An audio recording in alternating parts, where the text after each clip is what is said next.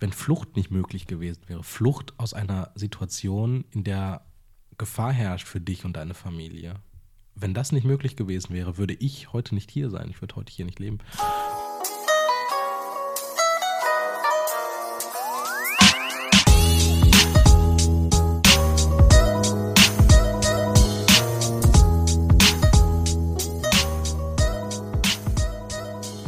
Ja, herzlich willkommen zu einer neuen Folge von Halbe Kartoffel. Mein Name ist Frank Jong und wie immer bin ich nicht alleine. Heute habe ich einen Gast. Ich versuche mich mal an den Namen. Also Steven Anpalagan. Genau. Ja, schön, dass du da bist, Steven. Steven wird Stefan geschrieben. Ja, tatsächlich ist es so, dass es keine Begebenheit gibt, an der ich, bei der ich nicht darauf aufmerksam gemacht werde. Es wird Stefan geschrieben, heißt aber Steven. Man muss aber natürlich auch sagen, ich glaube, in allen anderen Ländern der Welt interessiert man sich nicht für deutsche Aussprache. Was? Im sri lankischen Dschungel, wo ich geboren wurde. Nein, es gibt ja auch Stephen King, Stephen Hawking, die werden zwar mit E geschrieben, aber eben auch mit PH. Okay. Du hast dir schon in vorauseilendem Gehorsam deinen Pass, deinen Perso hingelegt. Und da ist ein Name, den kann ich sicherlich nicht aussprechen, aber ich versuch's mal. Also, Steven. Eieiei. Jevarazakan. Je- Jevarazakan. Ja, ungefähr. Nein. auf Tamilisch. Sag nochmal. Jivaretcheren auf Tamilisch. Wow. Eingedeutscht heißt es Jeva Ratzakan, das ist so die Version für die ganzen Kartoffeln. Ja. Aber die für die halben Kartoffeln lautet Jivaretcheren. Jivaretcheren. Genau, so ungefähr.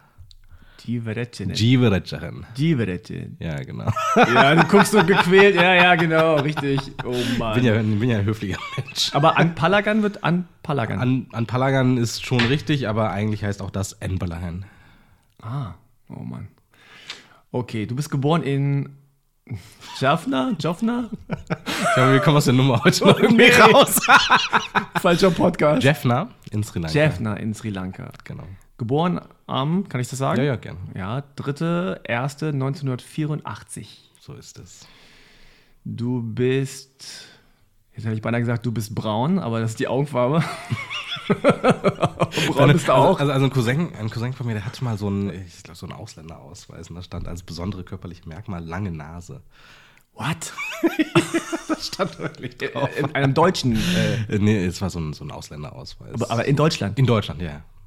Und die Deutschen haben bei jedem anders reingeschrieben, lange Nase. Ich habe bei ihm uns reingeschrieben, bei einem anderen irgendwie so ein Tattoo oder irgendwie. Und hat er eine lange Nase? Das ist jetzt die wichtige Frage. Das sage ich jetzt nicht. Okay, also so ein bisschen Pinocchio-mäßig. Ich möchte ja noch auf die Familienfeste eingeladen werden. Also. Du bist 1,74 Meter groß und der Pass ist noch gültig, oder? Der ist noch gültig, hoffe ich mal. Okay. Prima, du bist extra angereist aus dem Ruhrgebiet. Das So rechne ich es. dir hoch an. Vielen Dank. Hier in die schöne Stadt Berlin. Wir sind in dem Studio heute, ausnahmsweise mal. In dem Auf die Ohren Studio. Die Kollegen haben mich hier freundlicherweise eingeladen, das hier doch mal aufzunehmen und das mache ich jetzt einfach mal. Also, dann kommen wir gleich zu dem Klischee-Check. Du weißt Bescheid, wie der funktioniert, oder? Ich weiß Bescheid. Ich muss dazu sagen, mir ist es wieder einmal sehr schwer gefallen, sieben Klischees überhaupt rauszufiltern, ja. Okay, du antwortest einfach mit Ja oder Nein. Außer man kann nicht mit Ja oder Nein antworten. siehst du gleich. Ja, okay. Also, die Menschen sind überrascht, dass du so gut Deutsch sprichst. 100 Prozent. Ist das so, ja? Ja, ja, absolut. Also ich dachte eigentlich, diese Zeit ist vorbei, aber ich höre das immer wieder, dass es doch noch vorkommt. Immer. Also, ich sage jetzt mal, wenn ich an der Hotelrezeption stehe, ist in Ordnung, dass die mich mit Englisch ansprechen Ja. und dann spreche ich Deutsch und das ist okay. Aber man merkt schon beim ersten Aufeinandertreffen, dass die Leute schon so ein, zwei Minuten brauchen, um die Schubladen neu einzusortieren. Okay. Zweitens, die Leute denken, dass du Inder bist. Auch 100 Prozent. ich meine, da sitzen wir im gleichen Boot. Ne? Also, Das, äh, also, Ni hao. ja, ja, ey, nie hau. Ey, dieses nie hau. Alter, hau ab, echt. Das, also ich weiß auch nicht, aber das ist seit ein paar Jahren. Vorher war das nie. Also als ich klein war, Jugendlicher war, nie nie hau. Aber jetzt ständig. Und dann auch immer mit so einem stolzen Gesichtsausdruck. Ja. So, ich weiß, woher du kommst. Ni hao.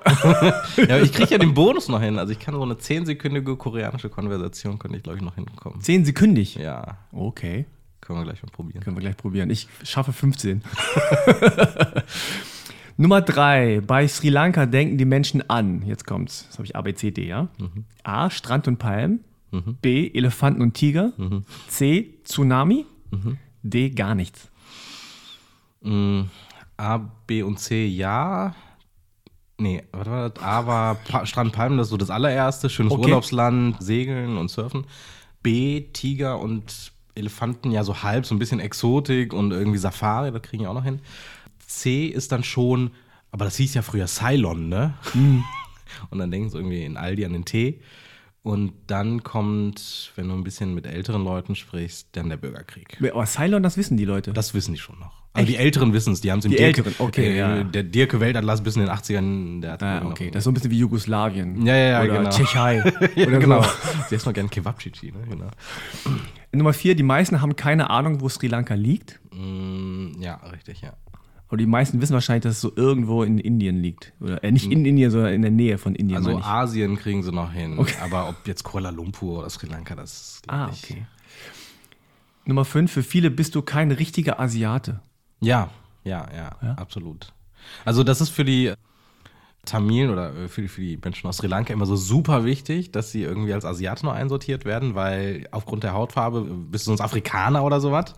Und es gibt auch eine relativ große tamilische Bevölkerung in Kenia und also an dieser ähm, afrikanischen Ostküste.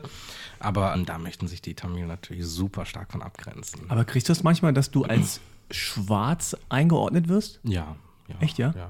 Interessanterweise fast immer von irgendwelchen Osteuropäern. Also die Aha. kriegen es gar nicht so auf den Pin. Okay, die sind auch sehr weiß. Vielleicht. Und ja, aber so schwarz und dunkelhäutig, das ist jetzt häufig schon so eine Soße. ah, interessant. Nummer 6. Die Leute machen Cricket-Witze, wenn du weiß trägst.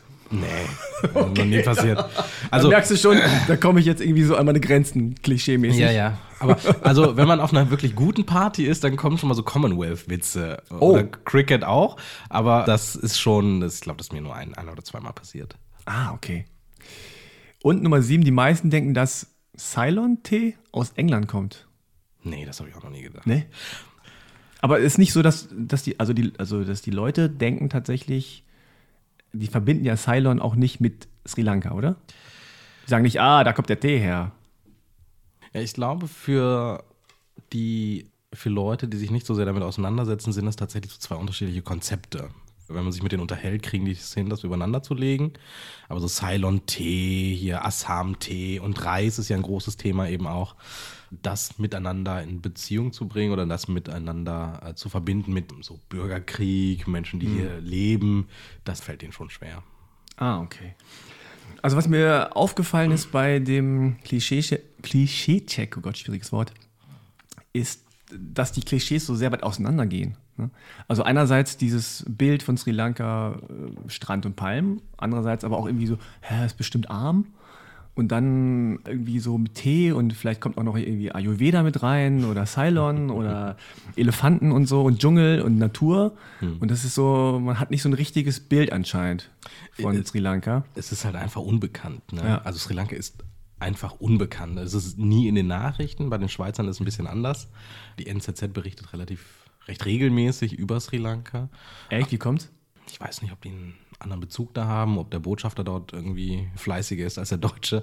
Aber Okay. tatsächlich ist es so, dass in deutschen Medien kommt Sri Lanka nicht vor. Die Norweger haben relativ viel auch gemacht, vor einigen Jahren noch. Und wenn du nichts hörst, das ist so ein bisschen wie Kirgisistan. Frag die Leute mal über Kirgisistan, ja. Irgendwie jetzt äh, Shoutout an alle Kirgisen, aber ja, da ist es natürlich auch schwer. Ich habe noch eine Bonus-Klischee-Frage, jetzt, wo ich dich so sehe. Begegnen dir Leute skeptischer, seit du einen Vollbart trägst? Ja. Ja, also Ja. du trägst einen sehr imposanten Vollbart. Also wenn ich 20 Jahre meinen mein Bart wachsen lasse, dann habe ich so ungefähr ein Zehntel davon und an verschiedenen Stellen gar nichts. Aber das ist schon so, ja. Die Leute sagen, ah, was ist denn das für einer? Er hat jetzt auch noch hier so einen Vollbart.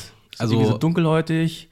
In Nuancen begegnen sie mir skeptischer in Ladengeschäften. Also man hat als dunkelhäutiger Mensch ja schon immer so das Problem, dass immer alle denken, dass du, du würdest klauen. Das denken immer alle. Und woran merkst du das? An den Blicken. Und ich merke es das daran, dass wenn ich ein leeres Ladenlokal betrete, lange nichts passiert und plötzlich habe ich dann irgendwie so zwei, drei Aushilfskellner irgendwie alle rundherum um mich, die dann anfangen ganz fleißig irgendwie die Bücherregale abzustauben.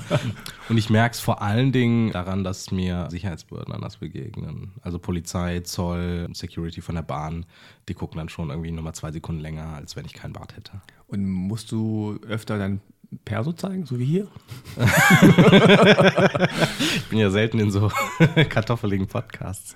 Nicht mehr seit ich älter bin und nicht mehr seit ich ausschließlich mit dem Auto fahre. Aber wenn du so okay. um die.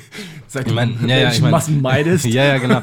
Aber wenn du irgendwie so 16 bist und du trägst mm, irgendwie ja. so einen Kapuzenpulli und bist in der Bahn unterwegs, dann, also es gab schon eine Zeit, da musste ich es, glaube ich, irgendwie ein, zwei Mal die Woche machen. Das ist dann schon nervig. Ehrlich? Hm.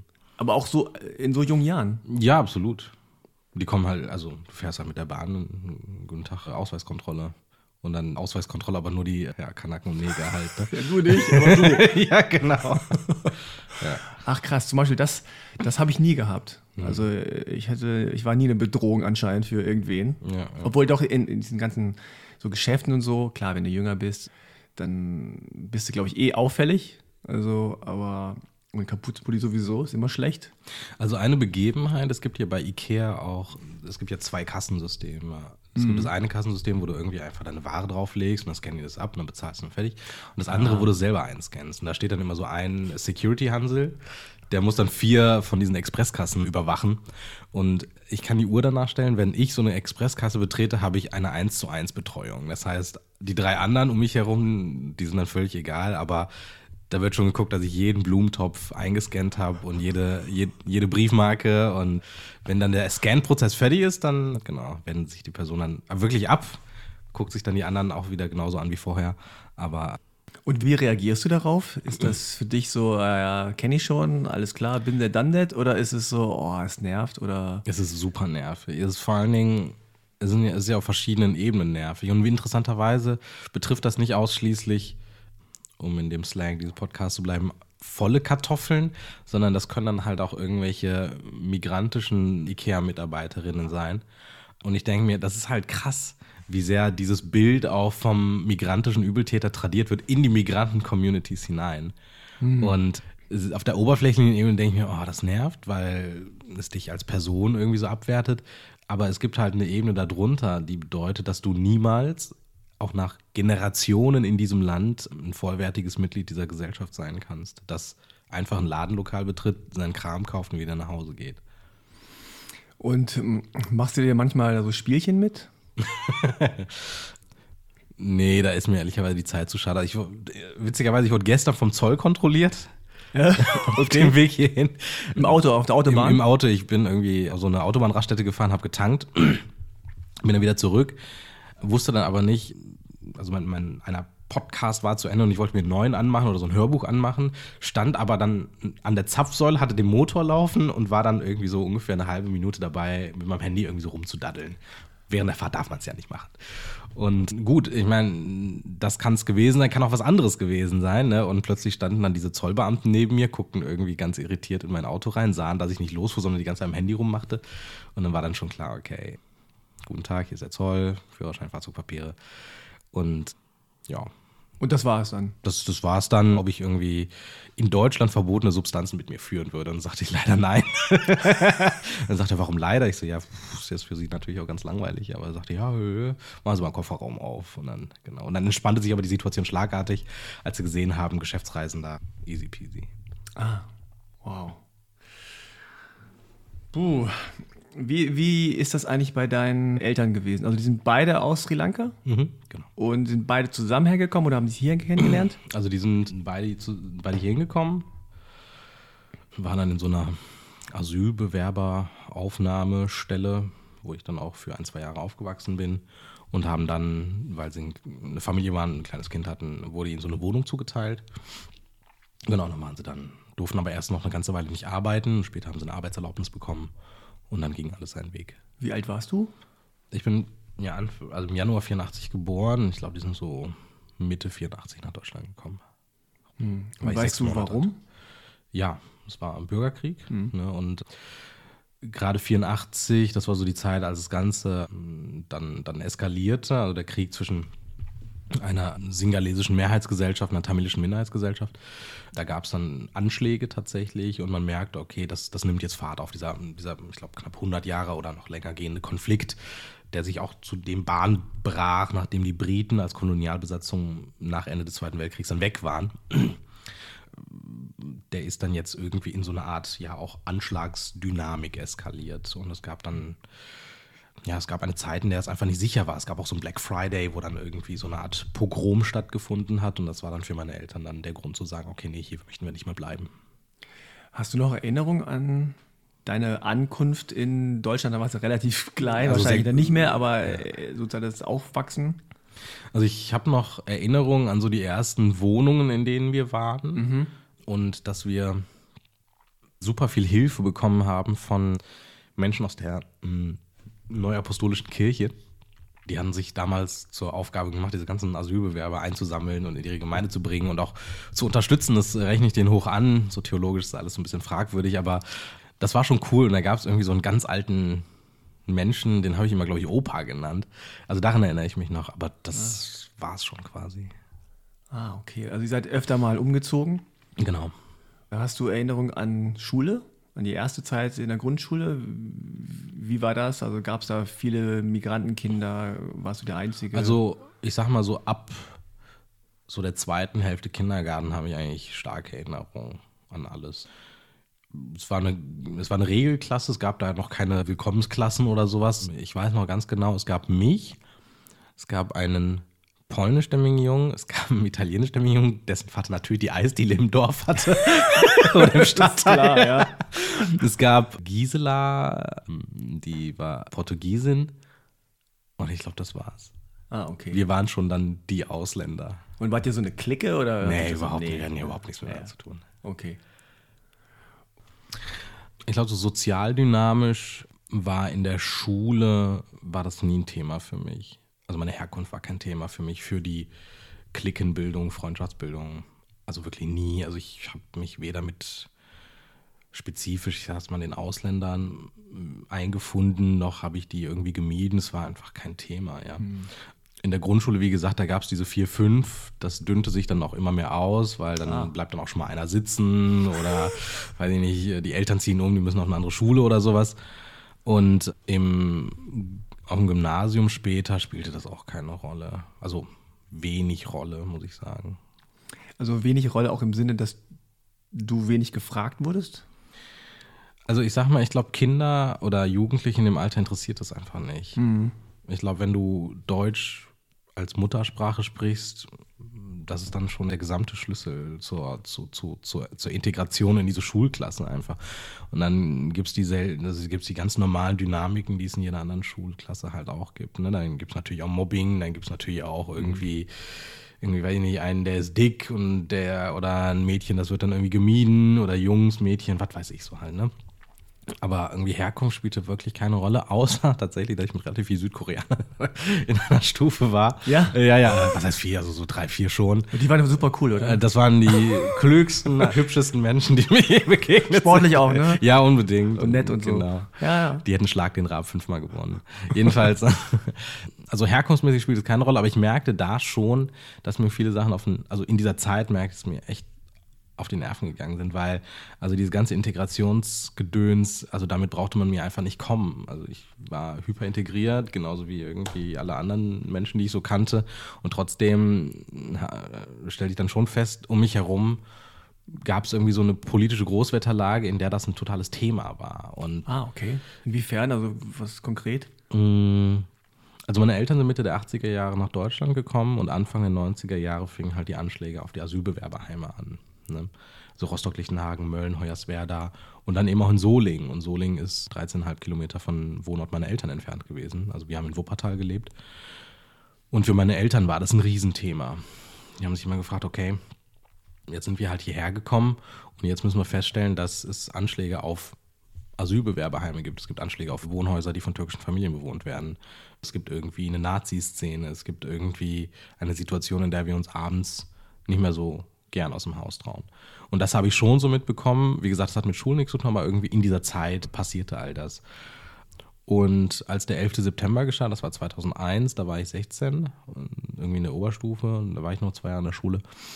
Und da habe ich, also da habe ich schon richtig festgestellt, da hat sich von einem Tag auf den anderen die gesamte Wahrnehmung auf Menschen mit vermeintlich arabischer, mit arabischen Wurzeln oder dunkler Hautfarbe, das ist ja dann für alle dasselbe. Und wenn du noch einen Bart trägst, kann sie eh keiner mehr unterscheiden. Das hat sich schon von einem Tag auf den anderen echt gewaltig geändert.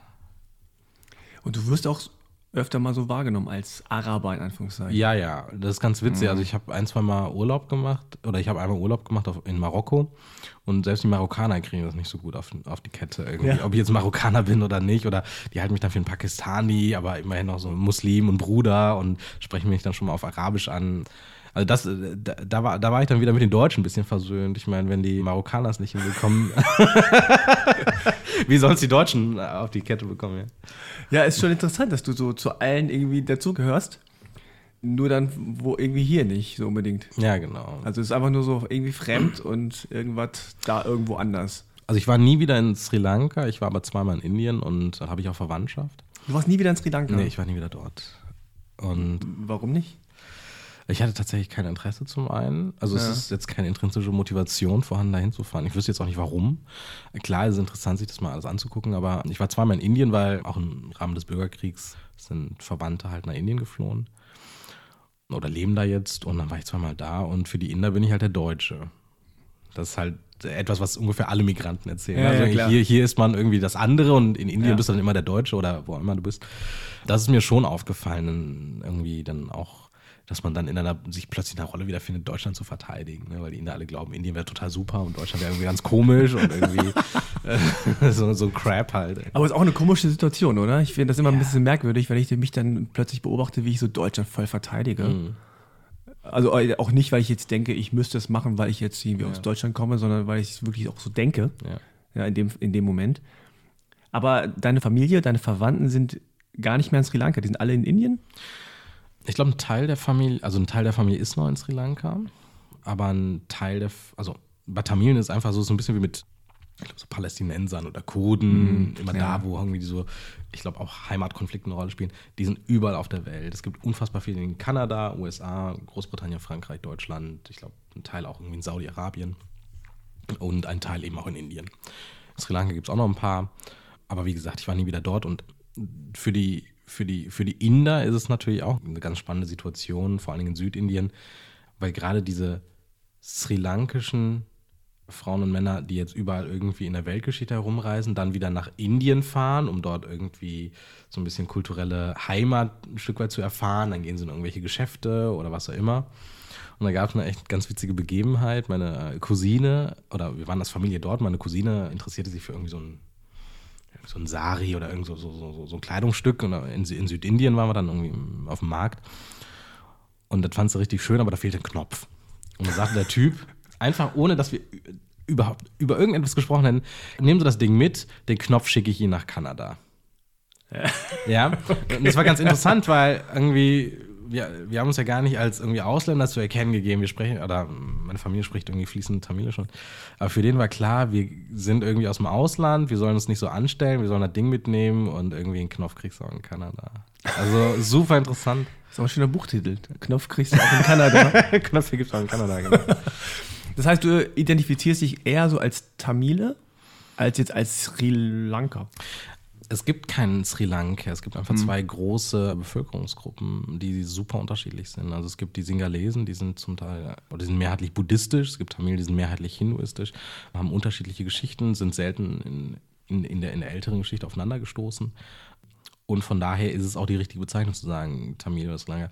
Es gibt ja auch keinen Inder. Also das ist ja nur eine Festlegung unsererseits, um nationalstaatliche Zuordnung zu ermöglichen also es ist so ein bisschen wie wenn man ehrlicherweise sagt Europäer. Ich meine, du hast ein Land von 1,2 Milliarden Menschen. In Indien ist Sri Lanka noch ein bisschen weniger, na klar. Aber irgendwie in Europa hast du 500 Millionen Menschen. Und wenn du sagst, ich bin Europäer, das stimmt. Aber eigentlich ist man ja Deutscher, ne? mit einer anderen Sprache, mit einer anderen Herkunft und Herkunftsgeschichte. Und wenn man über Sri Lanka spricht, vor allen Dingen, weil es eben auch darum geht, wem gehört das Land, wird es unabhängig, ist also so ein bisschen wie mit den Katalanen, die, ich weiß nicht, ob sie sich als Spanier sehen, ne? Mm. Die sehen sich ja halt auch als ja, Katalanen. Katalane, ja. Ich habe wenn ich ganz ehrlich bin, mit dem ganzen Kram auch gar nicht so viel zu tun. Ich habe, glaube ich, über Sri Lanka fast nie so lange gesprochen wie jetzt. okay. Dann muss ich erstmal nach Berlin mit einem Südkoreaner irgendwie in so einer Talkshow, um über Sri Lanka zu sprechen. Es spielt auch in meinem Leben überhaupt gar keine Rolle. Es spielt halt nur eine Rolle, dass ich nur eine halbe Kartoffel bin. Also, um das jetzt so ein bisschen zurück, zurückzubiegen. Ja, aber es ist ja interessant, dass äh, du vielleicht gar keine Identifikation mit dem Land als solches hast. Hm. Aber du wirst ja von außen immer wieder genau. damit konfrontiert, dass du woanders herkommst und dann fragen dich die Leute ja auch, ja. wo kommen deine Eltern her? Dann sagst du, was sagst du dann? Sagst du dann Sri Lanka oder sagst du dann Asien oder was Ich sag schon Sri Lanka, klar. Also ich spiele natürlich dieses Spiel, was wir alle machen, ne? Wo kommst du her? In Berlin, ja, wo da, Lichtenberg? Nee, ich meine wirklich, in der Schmidtstraße. äh, man kann man kann's, man kann's ja, und ich habe ja so, man kann ja so Beliebigkeit spielen. Aber irgendwann sage ich schon meine, also ich sag dann auch wirklich diesen Satz, meine Eltern kommen aus Sri Lanka weil ich nicht aus Sri Lanka komme. Ich bin ja. halt mit sechs Monaten hier hingekommen und bin hier aufgewachsen. Ich komme nicht aus Sri Lanka. Also ich komme jetzt wahrscheinlich biologisch und logisch aus Sri Lanka, aber ich habe da keine Wurzeln. Ich habe nichts mhm. dort. Ich spreche zufälligerweise die Sprache, weil wir zu Hause noch Tamil sprechen, aber ich habe keine kulturelle Bindung, kein politisches Interesse, ich habe keine wirtschaftlichen Beziehungen dorthin. Was soll ich mich mit Sri Lanka identifizieren? Und bei den Deutschen ist auch nicht wichtig, dass ich aus Sri Lanka komme, sondern dass ich von irgendwo herkomme weißt du, wenn du Türke bist heutzutage, dann ist natürlich schon, machst einen Riesenfass auf, wenn einer fragt, ne, irgendwie Herr, weiß nicht, Östtürk, ja, sie sind ja bestimmt Türke, was halten sie von X oder Y? Ja, ja. Und du bist dann direkt Türke. Ja. Aber bei mir ist einfach nur, ich bin halt irgend so ein Hannes, der halt nur so nicht aus Deutschland kommt. Hannes. Du bist also irgend so ein Jiva Ratsakan. so ein Hayopai. Aber hast du denn das Gefühl gehabt, als du in Indien warst, irgendwie so eine Art, oh, hier sehen wirklich alle so aus wie ich oder so ähnlich? Oder auch gar nicht? Nee, ich glaube, ich hatte das gar nicht. Also ich hatte das Gefühl, ja, hier sind erstmal, hier sehen alle so aus wie ich, wenn ich ins Spiegel gucke. Aber wow, das nervt mich tierisch an. Also nicht, dass sie so aussehen, sondern dass sie so sind, wie sie sind. Ne? Weil damit geht ja auch irgendwie so kulturelle und weiß ich nicht, geht ja Kultur und Folklore einher und das fand ich furchtbar nervig. Ah, okay.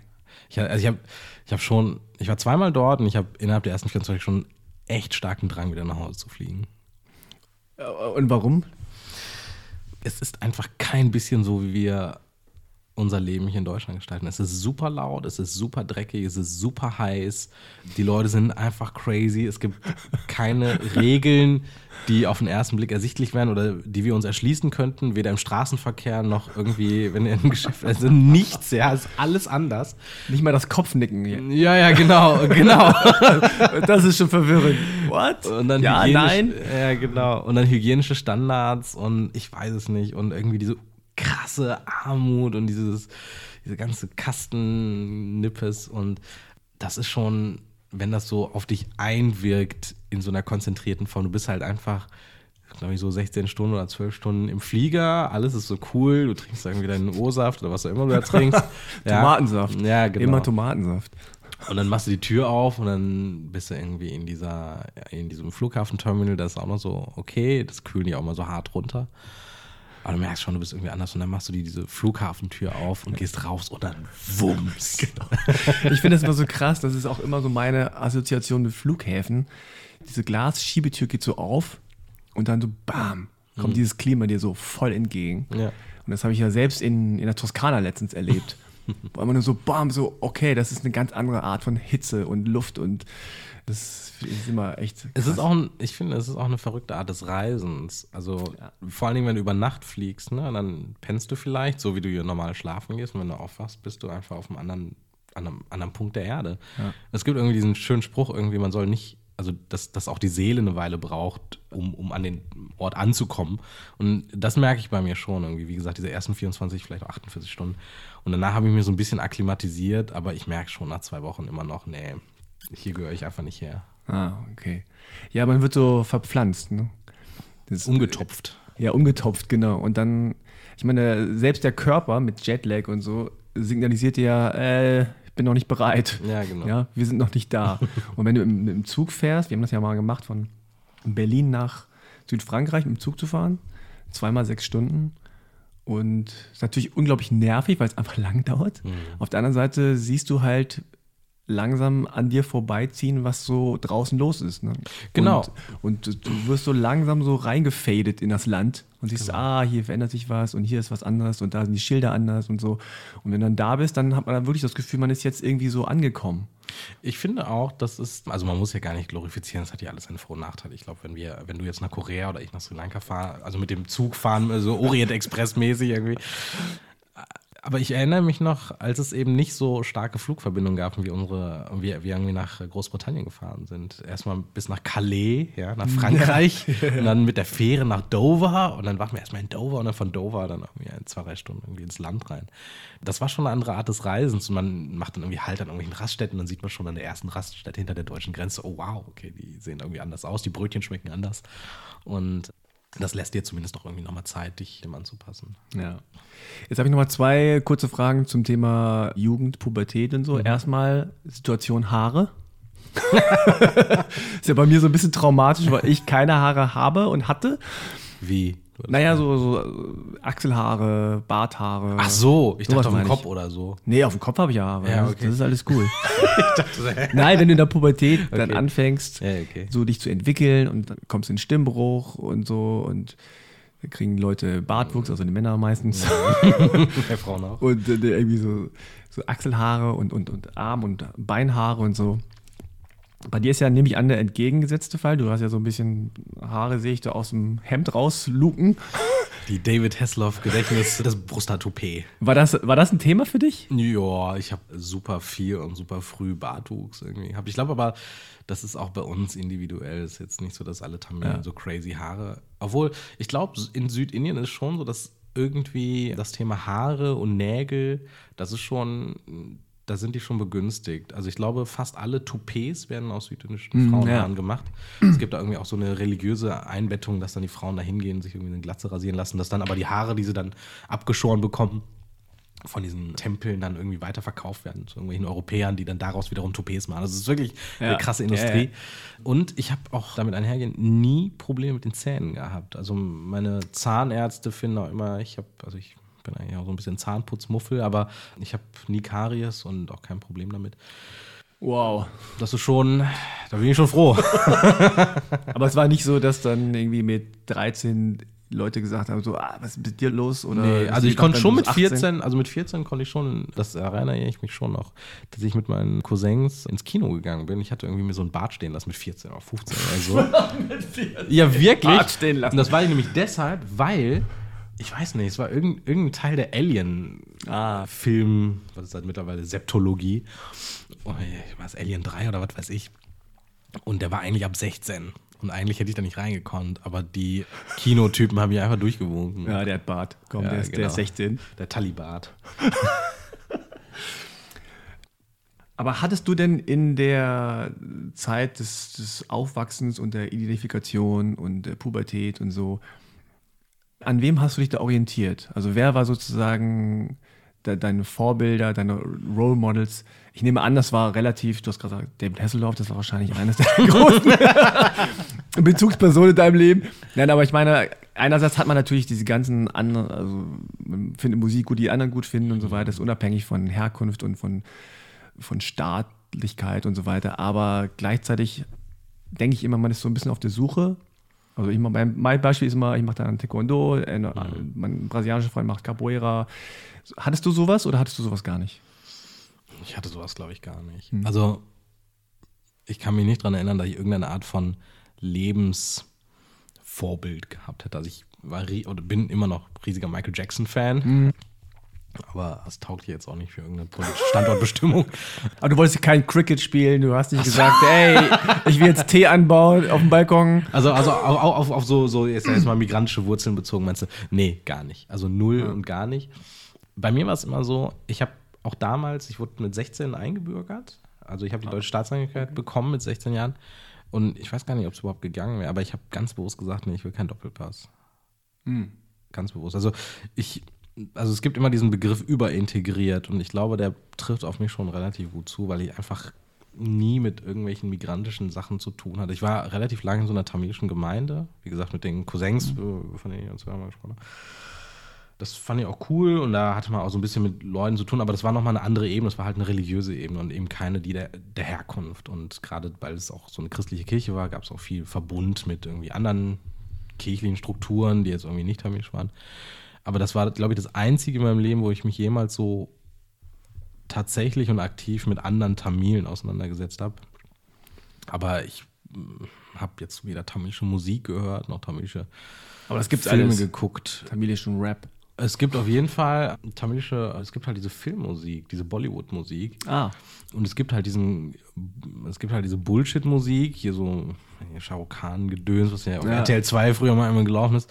Aber es gibt auch richtig gute Musik und also einen Komponisten oder ein, zwei Komponisten finde ich schon super und die sind auch super. Also der eine wurde, der hat 1990 auch diese tamilische gesamte Musik revolutioniert. Und der wurde vom, ich glaube, Rolling Stone oder so, auch zum, zu den zehn besten Komponisten oder der, der Soundtrack wurde zu den zehn besten Soundtracks aller Zeiten gekürt. Der hat für Slumdog Millionaire auch zwei Oscars bekommen. Der hat zur Verleihung des Friedensnobelpreises gespielt, Grammys erhalten. Also der ist schon super etabliert, also auch weltweit. Eher Rahman heißt er und dessen, dessen Sachen höre ich super gern. Aber mit den Filmen konnte ich zum Beispiel gar nichts anfangen. Mit Sport, Cricket, ich meine, es ist, wie, ist wie Baseball, nur noch komplizierter und Kannst du noch Cricket langweiliger. erklären in drei Sekunden? Also ich, ich habe ich hab mal einen Wikipedia-Artikel gelesen und da stand, Cricket ist, die, ist, ist der einzige Sport, bei dem es eine offizielle Teepause gibt.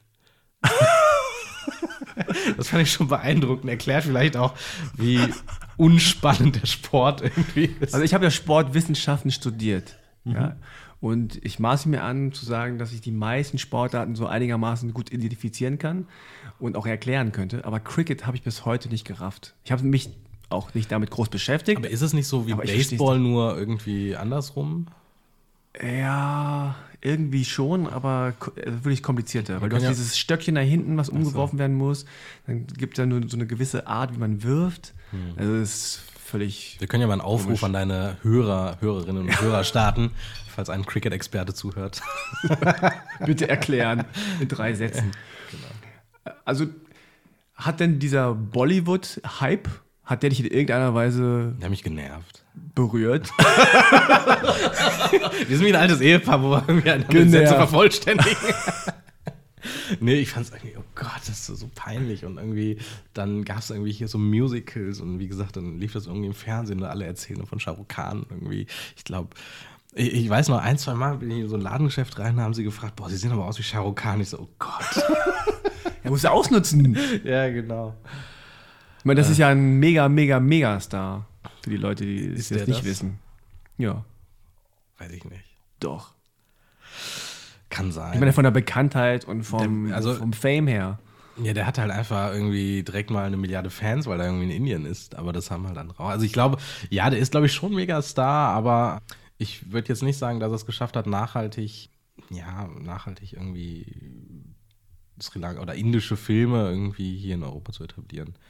Also ich sag mal sowas wie Bruce Lee war auch ein Megastar, aber der hat halt es geschafft, dass irgendwie diese, diese Karate- und Kung-Fu-Geschichten echt Einzug gehalten haben in Hollywood und mit Jet Li und wie sie alle auch noch heißen, noch irgendwie darüber noch Nachfolger generiert hat. Das ist ja bei so indischen Filmsachen Das ist so ein bisschen wieder vorbei, ne? Der Hype. Ja, das interessiert sich doch auch keiner mehr für, oder? Das war am Anfang äh, ganz lustig, weil es so komisch anders war. Ja, vor allem, man muss ja auch, das, das, jeder Film dauert ja so lang wie Herr der Ringe oder was. Boah, ne? ich habe mal einen Film geguckt, der ging irgendwie dreieinhalb Stunden.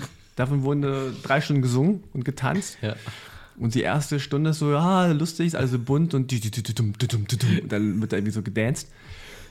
Und dann irgendwann so, oh, jetzt kann, mal gesprochen werden und es war also schon ein bisschen langatmig. Ja. Ich habe, ich hab, glaube ich, noch nur einen einzigen gesehen. Kabikushi Kabikamo oder so hieß der. Also jetzt schlecht ausgesprochen, aber so in dem Sinne. Ich, ich wüsste auch nicht, ob das richtig ausspricht. Das ist nämlich ein zweites Ding. Man wird ja für so einen Inder gehalten, aber ich spreche halt kein Wort Hindi. Ja. Ne, Das, das verstehen die ja auch nicht. Das ist so ein bisschen wie mit Ni Hao. Ja, ja. Aber nur weil, weil, wenn du jetzt nach China reist, bist du genauso Ausländer wahrscheinlich wie alle anderen auch. Du hast vielleicht mit Ich sag auch immer Ni Hao. und die, die Chinesen denken, also was das denn für ein Oh, Freak? nee, das ist ein Koreaner aus Deutschland. Mit seinem Ni Hao. Geh weg. Aber äh, gibt es denn viele Inder, die auch zu dir kommen und sagen so, hey, wir beide. Nee, überhaupt Nee. nicht. Also, Ich glaube, in Deutschland gibt es gar nicht so viele Inder. Ich glaube, es gibt Nee, substanziell stimmt. mehr Sri Lanka oder Tamilen halt. Ah, echt? Und wenn man auf die stößt, die arbeiten viel halt in der Gastronomie, dann ist es schon so, dass ich dann nochmal irgendwie eine Cola umsonst kriege. Oder, so. oder einmal ist mir auch passiert, das war im Vapiano in Essen, da hatte ich ein Geschäftsessen, ich habe da irgendwie eine Kollegin von einer Marketingagentur zum, zum Essen eingeladen, dann sind wir irgendwie ins Vapiano gegangen. Und der Kollege, der dann irgendwie am Herd stand, war auch Tamile, guckte mich an, na Kollege, so mäßig. Und dann sagte ich, ja, hi. Und wie ist ja gut. Komm, für dich, für dich, für dich manchmal spezial, sagte der. Ne? Und nahm irgendwie so einen, diesen großen Löffel, ging damit einmal durch diese Chili-Schale durch, schmiss das in meine Nudeln, rührte es um und gab es mir. Und ich so, ah, okay, guck mal. Das war so scharf. Das war so unfassbar scharf. Und ich habe geschwitzt wie ein Schwein. Aber ja, das passiert dann schon. Das ist irgendwie ganz cool. Aber naja, Das Lustige ist, bei mir ist das tatsächlich auch so, ich weiß nicht, ob ich es schon mal hier erzählt habe. Sorry, falls ja, dass ich in Restaurants, Imbissläden, fragen die immer, na, scharf? ja? Und dann muss ich immer, muss ich immer so ein bisschen, okay, warte mal, also was meinst du mit scharf? Also asiatisch scharf, für deutsches scharf? Ja, ja, Oder machst ja, du es für klar. mich jetzt extra nochmal schärfer als, als scharf? Ja, ja. Und das ist immer ein bisschen anstrengend, tatsächlich, weil viele das dann übertreiben. Ich war einmal in so einem koreanischen Restaurant. In Köln war das. Und da habe ich so eine Suppe bestellt, die an sich schon scharf ist. Ja. So, und dann stand auch dran, scharf, Achtung, Achtung. Ich so, ja, Koreaner, das ist scharf für die Deutschen. Ne? Ja. Aber ich, ich nehme an, dass das für mich extra so koreanisch scharf gemacht hat. Okay, ich habe die gegessen und ich kann eigentlich sehr gut scharf essen. Es war so scharf, dass ich echt die ganze Zeit husten musste. Ne? Und dann irgendwie waren so relativ alleine da im, im Restaurant und dann kam aus der Küche der Typ, der halt so ein älterer Mann halt. Na, zu scharf? so, nee, nee, nee, ich hab Husten. Geht schon, Erkältung. Also ich esse super gerne, also sagen wir es mal so, es gibt zwei, drei Sachen, die ich irgendwie, äh, die mich vielleicht noch von einem Nicht-Deutschen unterscheiden, in die Perspektive aus Sri Lanka. Und das eine ist das Essen. Ich liebe indisches oder asiatisches Essen. Ich, es ist scharf, es ist facettenreich, es ist super würzig. Aber es gibt schon auch eine Toleranzschwelle. Also wenn du jetzt nicht wie die Südinder, weiß ich nicht, wo dreimal am Tag der Strom ausfällt, die müssen ja auch scharf essen, um sich da irgendwie zu desinfizieren oder was.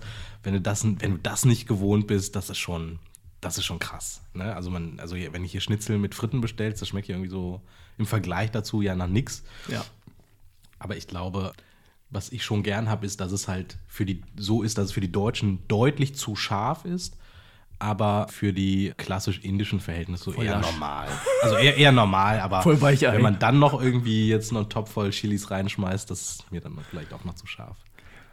Haben deine Eltern äh, darauf geachtet, irgendwie tamilisch, indisch, asiatisch zu kochen? Gab es da haben- bestimmte die- Dinge, an die du dich erinnerst aus der Kindheit? Die haben immer tamilisch gekocht, Ja. in unterschiedlicher Qualität, muss man sagen. Äh, manche Gerichte waren einfach furchtbar, manche waren irgendwie ganz lecker. Was war so furchtbar? Nochmal, Es gibt so ganz, es gibt so, so, so ein ganz schleimiges Gemüse und irgendwie, die haben es ja auch mit Gemüse ganz viel.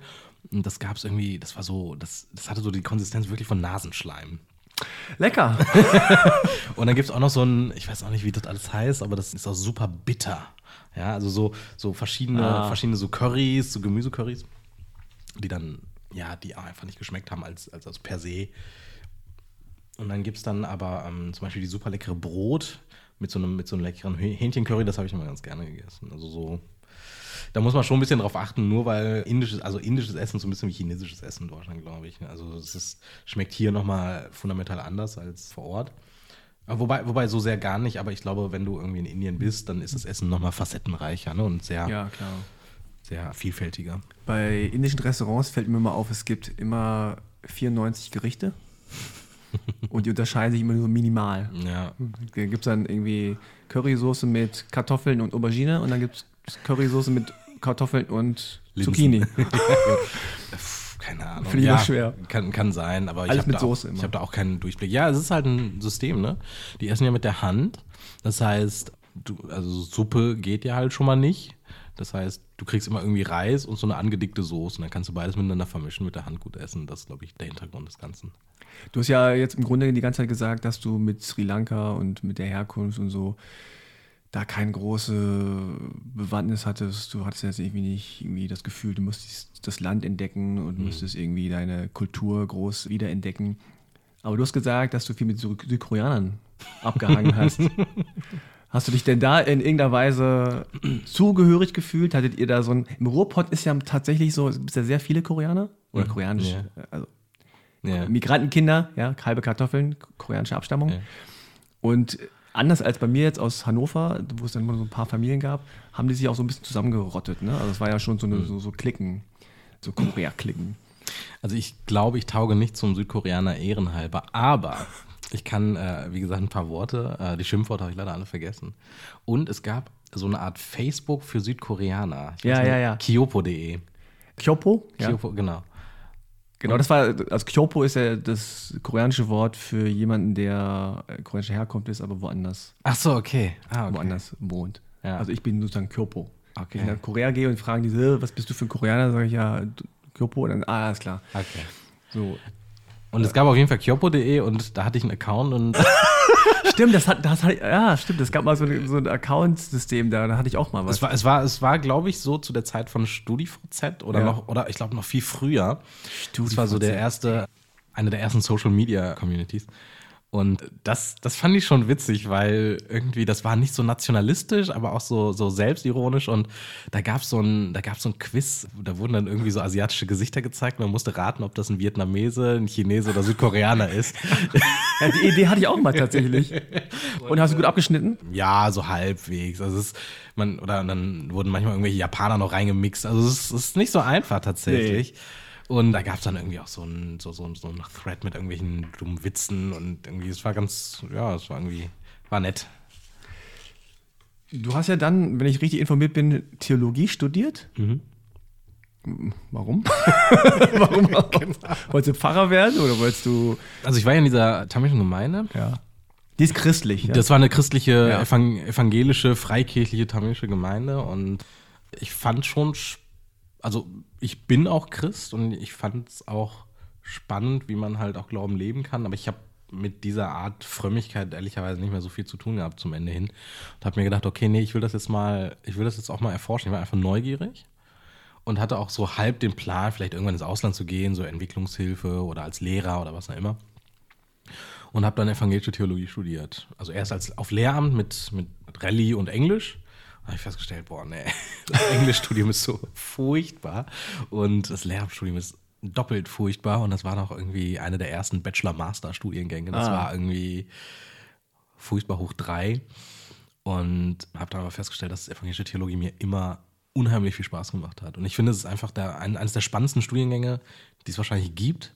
Du hast ein reines Logik- und Textstudium. Das ist eigentlich ein Sprachstudium, weil du lernst da nicht den richtigen Glauben. Du kann, also es kann jeder evangelische Theologie studieren. Es gibt keine Gesinnungsprüfung am Anfang.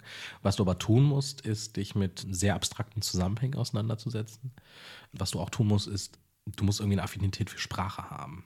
Denn du lernst im Rahmen des Studiums Hebräisch, du lernst Altgriechisch, du musst irgendwie tatsächlich auch Latein können. Und zwar nicht im Sinne von, ich habe das Latino, sondern du musst auch Texte übersetzen können und deren Sinngehalt raus, rausarbeiten. Du musst Texte schreiben können, du lernst auch, wie man Predigten schreibt, du lernst, wie man Texte analysiert.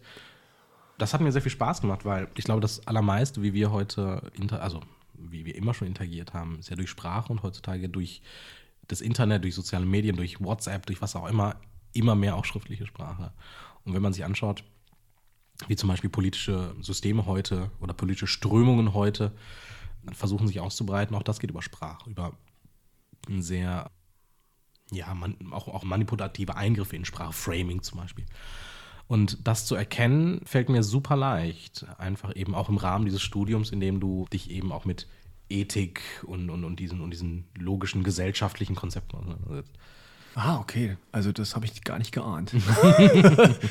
Interessant. Wie viele Sprachen sprichst du? Ich spreche, wenn wir ehrlich sind, drei. Also Deutsch als Muttersprache und ich glaube, danach kommt schon Englisch und dann als drittes irgendwie Tamilisch. Und dann aber sozusagen Latein, Hebräisch. Also das sind halt, also, also wenn du mir heute einen hebräischen Text hinlegen würdest, den würde ich nicht aus dem Stand übersetzen können. Aber hier Latein, also es gibt irgendwie unter Theologen den Spruch, Hebräisch, Griechisch und Latein gereichen nur zum Traurigsein. Das ist halt einfach auch anstrengend. Aber ich könnte da relativ schnell wieder rein, um mich damit auseinanderzusetzen. Und du schreibst ja auch. Ich schreibe auch. Also wo schreibst du? Was schreibst du?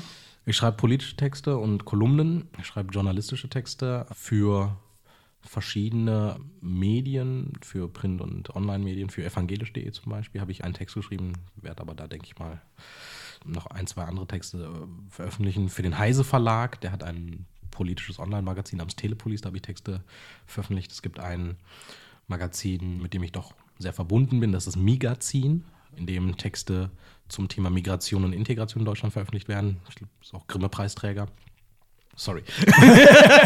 ja, stich noch mal ein bisschen da, rum. Da, da, da reiße ich ja Wunden auf. Vielleicht bin drüber hinweg. du hättest es verdient. Also das Magazin auf jeden Fall dort und bin auch in Austausch mit anderen, ich sag mal, etwas etablierteren Medien. Beschäftige mich auch in Kooperation mit anderen mit Innenpolitik und dort mit dem Schwerpunkt Rechtsextremismus.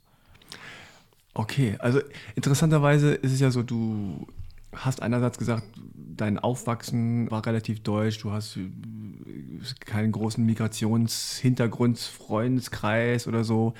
Du hast auch nicht das Gefühl, du musst dich groß integrieren. Und trotzdem hast du jetzt anscheinend das Bedürfnis, dich politisch zu engagieren, vor allem auch gegen Rechtsextremismus. Also du schreibst auch sehr viel und sehr lange Texte bei Facebook, was mich immer sehr beeindruckt, weil die immer sehr gut recherchiert sind und mit, mit Quellenverzeichnissen versehen, was ich weiß nicht, ob das überhaupt jemand im Internet macht, außer dir bei Facebook. ich habe es auch bei keinem anderen bisher sehen können. Ja, was, was ist da so deine Motivation dahinter? Hast du einfach das Gefühl, die politische Lage ist gerade so, dass man sich engagieren muss oder hast du das vorher schon immer ge getan? Also ich habe es immer schon getan. Also ich, okay. durch diese tamische Gemeinde, von der ich gerade erzählt habe, habe ich das erste Mal das Thema Flüchtlingshilfe kennengelernt. Und zwar, das war Mitte der 90er. Und wir haben damals Flüchtlingshilfe geleistet. Wir haben uns mit dem ganzen Thema um Asyl ersuchen und Asylablehnung, sichere Drittstaat, Schengen, Residenzpflicht. Das alles ist mir zumindest nicht neu, weil Mitte der 90er, als der Bürgerkrieg in Sri Lanka tobte, sind viele Tamilen nach Deutschland gekommen und sollten relativ schnell wieder abgeschoben werden. Und ich und noch ein paar andere haben es uns zur Aufgabe gemacht, das zu verhindern, weil wir wussten, wenn diese Leute jetzt wieder zurückkehren, sind sie erstens irgendwie sind es quasi Rückkehrer, die wurden teilweise schon in ihrem Heimatland gefoltert, die wurden mit irgendwelchen Bewegungen in Verbindung gebracht, was ihnen enorme Schwierigkeiten bereiten könnte. Und dann haben wir versucht, alles dran zu setzen, dass diese Menschen in Deutschland bleiben können, weil die Rückkehr nach Sri Lanka hätte in vielen Fällen ein Todesurteil bedeutet.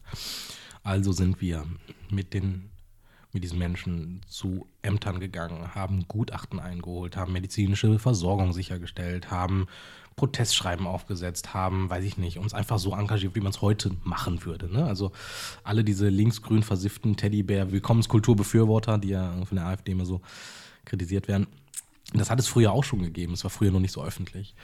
Und ich bin auch seit irgendwie, weiß ich nicht, 15 Jahren teilweise aktives, meistens aber eher passives Mitglied bei Amnesty International aus genau diesen Gründen heraus und habe, wie gesagt, seit Anfang der 90er schon mitbekommen, dass das Anzünden von Asylbewerberheimen, dass das Jagen von Menschen durch irgendwelche Dörfer, dass das stattfindet und dass es vollkommen egal ist, ob du integriert bist oder nicht. Und das ist ja der größte Gag. Das ist ja auch für mich so ein bisschen Lebensthema. Es ist vollkommen irrelevant, ob du jetzt irgendwie Muslim bist oder nicht, ob du integriert bist oder nicht, ob du die Sprache sprichst, ob du Deutsch, Deutschland als Heimatland ansiehst. Es ist vollkommen egal. Wenn du in diese politischen Strömungen hineingerätst, bist du für die ein Ausländer. Und du kannst ja, du kannst, also ich glaube, den Leuten ist nicht klar, wie gefährlich nicht nur die AfD, sondern diese gesamte Gedankenwelt ist. Ne? Irgendwie, es gab ja einmal diese kleine Anfrage der AfD, wo sie abgefragt haben, wie viele der Schwerbehinderten in Deutschland keine Deutschen sind und wie viele von denen einen Migrationshintergrund haben. Das ist ja schon so relativ, das sind ja nur drei Schritte entfernt von irgendwie dieser ganzen Nazi-Euthanasie-Scheiße. Aber es ist schon so die erste Hinwendung dahin und das ist gefährlich. Und ich habe, als es anfing mit Rostock-Lichtenhagen und Mölln und wie es alles hieß, und es endete ja nicht in den 90ern, es ging ja weiter in die 2000er. Und ne, Uriallo, der in Dessau in der Polizeizelle verbrennt, diese Inder, die 2007 durch Mügeln gejagt werden. Also, das sind alles so, naja, in Anführungszeichen Einzelfälle, die nie jemand richtig miteinander verbunden hat. Und ich habe schon immer gedacht, so, pff, also wenn hier einer mal irgendwie das Licht ausschaltet und die Leute miteinander ins Gespräch kommen, ich glaube schon so, dass 20 Prozent rechtsradikale oder rechtsextreme Ansichten vertreten. Mhm.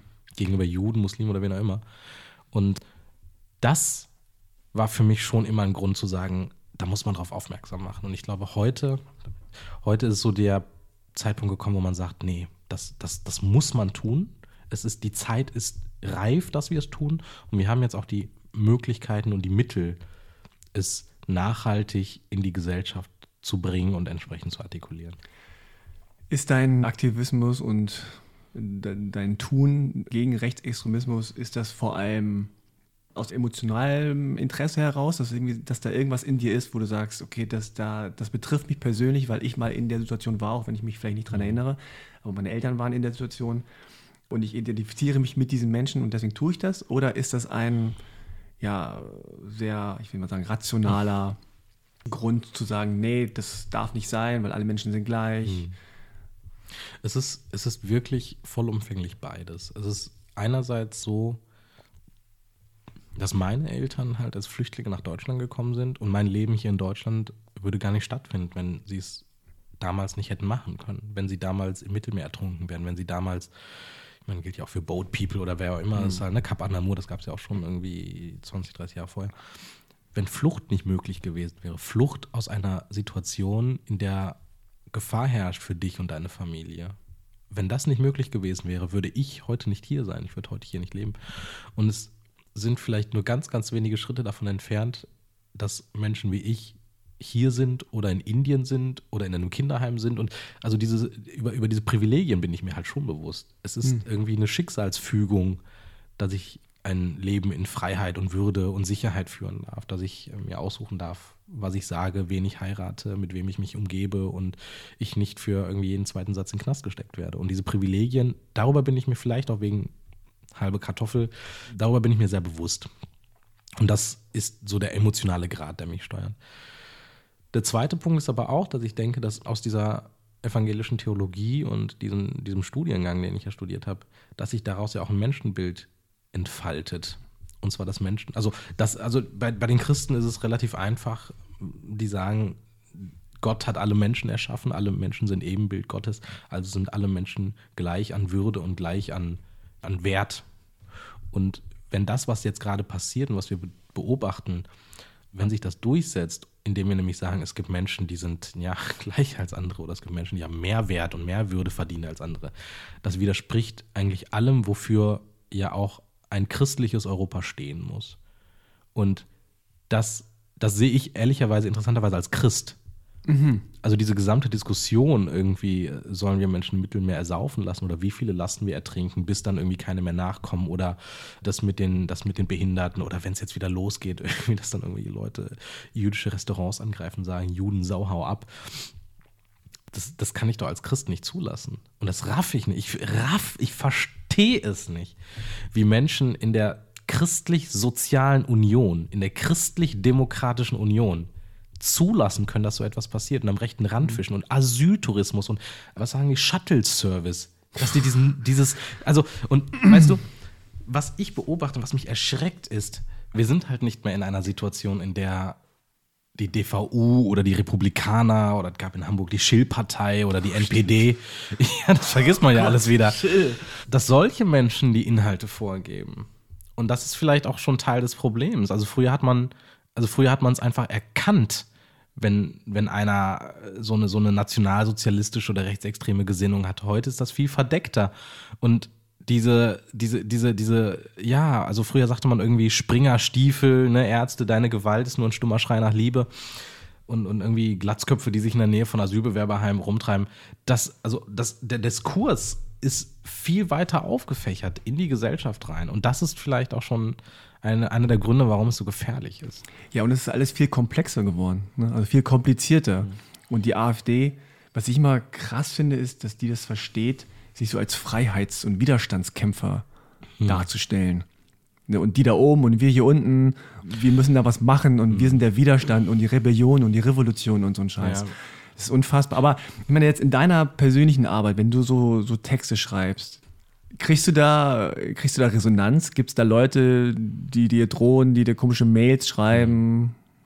Also, Schüchtert dich das ein? Ich habe äh, drei Sorten Menschen, oder drei, drei Gruppen von Menschen, die auf meine Texte reagieren. Die einen, das ist natürlich sehr befriedigend zu erfahren, zu wissen, dass man eine Relevanz hat, die stimmen mir zu. Die freuen sich, dass endlich mal jemand das ausspricht und zwar nicht im Sinne von, endlich sagt mal einer, dass das alles Nazis sind, sondern endlich verknüpft einer all die Sachen, die da passieren oder guckt auch mal irgendwie sechs Monate in die Vergangenheit.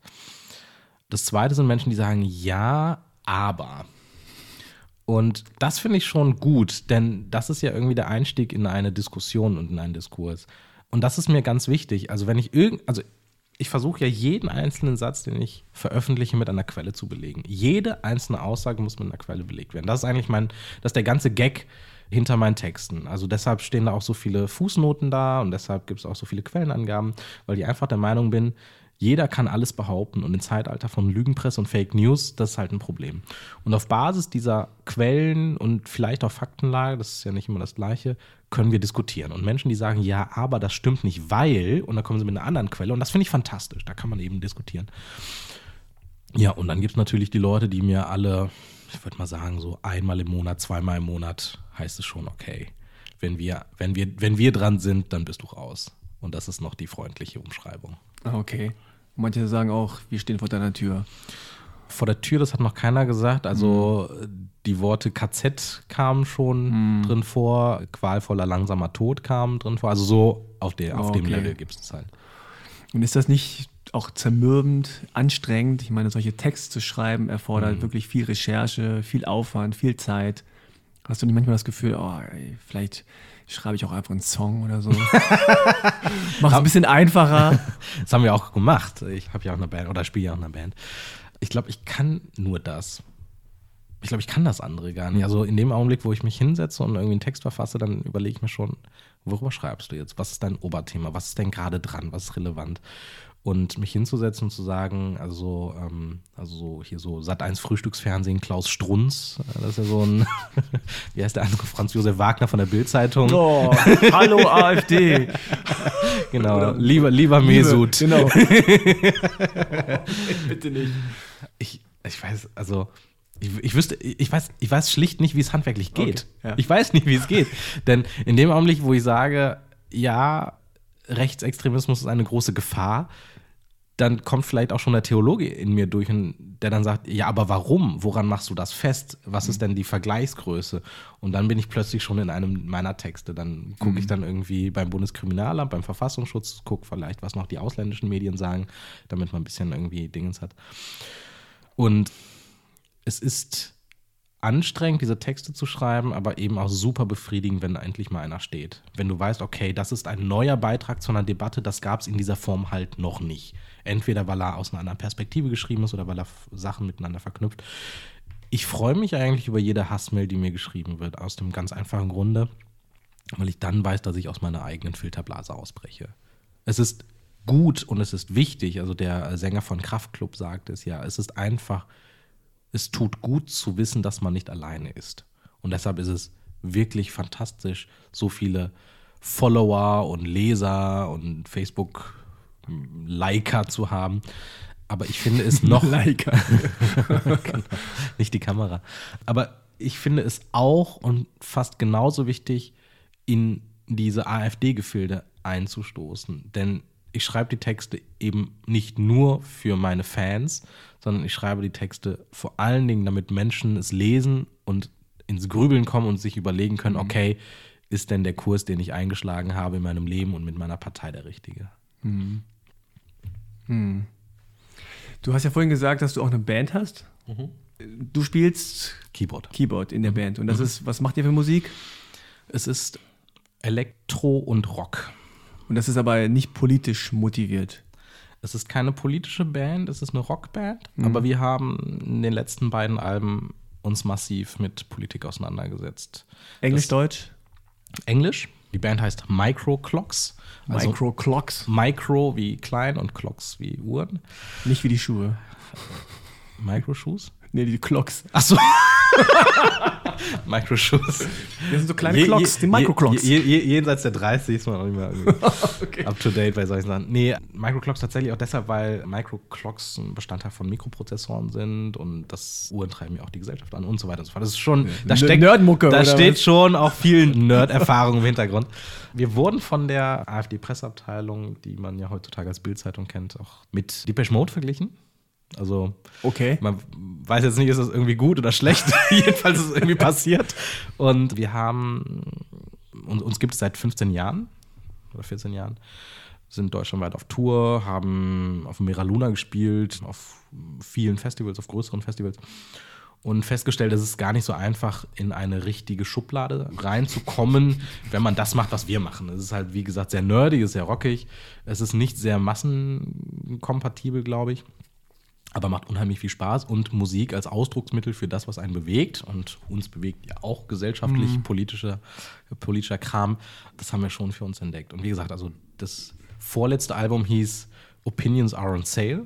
Das heißt, Meinungen sind zum Ausverkauf. Und da ging es dann eben auch um die Frage, wie entwickelt sich eine Gesellschaft, wie, wie werden Menschen beeinflusst. Also es ist ein fantastisches Album, ich kann nur Werbung machen äh, und jedem Menschen empfehlen, dieses Album zu kaufen. Das letzte Album heißt Soon Before Sundown und beschäftigt sich äh, so ein bisschen damit, wenn die Uhren wirklich 5 vor 12 stehen und große Kulturen dem Untergang geweiht sind, aber es vielleicht selber noch nicht wissen. Hm. Okay, dann würde ich sagen, gleich nach dem Podcast mal zu Spotify oder Apple Music oder was auch immer gehen, Amazon Music und sich das mal runterladen, kaufen, ein Tape. Genau. Dann nochmal kurz in eigener Sache. Erstmal vielen Dank für alle, die bei Steady und auch auf meinem Konto äh, Geld hinterlassen. Wer noch spenden will, kann das gerne tun und auf die Seite gehen halbekartoffel.de slash spenden. Ansonsten schreibt gerne eine Rezension auf Apple, äh, iTunes. Da hat jemand tatsächlich schon einen Stern vergeben. Also zweimal einen Stern habe ich jetzt. Das ist gemein. Oh. Das ist gemein. Also du hast aber noch positive Rezensionen. Ja, ich habe so. ungefähr, ich habe ungefähr 105 Sterne. Das ist schon okay, aber trotzdem. Das ist eine Frechheit. Also da müsst ihr ein bisschen was dem entgegensetzen. Nordkoreaner. Ja, dann habe ich irgendwelche AfD-Hanseln oder so. So rede ich mir jetzt immer schön auf jeden Fall. Ja, sonst gerne abonnieren bei Spotify, bei Apple. Danke für Auf die Ohren für das Studio, für die Studiozeit. Sag nochmal deinen Facebook-Account, der sehr wichtig ist. Steven.anpalagan. Und Steven mit PH und AN. AN. Also Stefan so Anpalagan.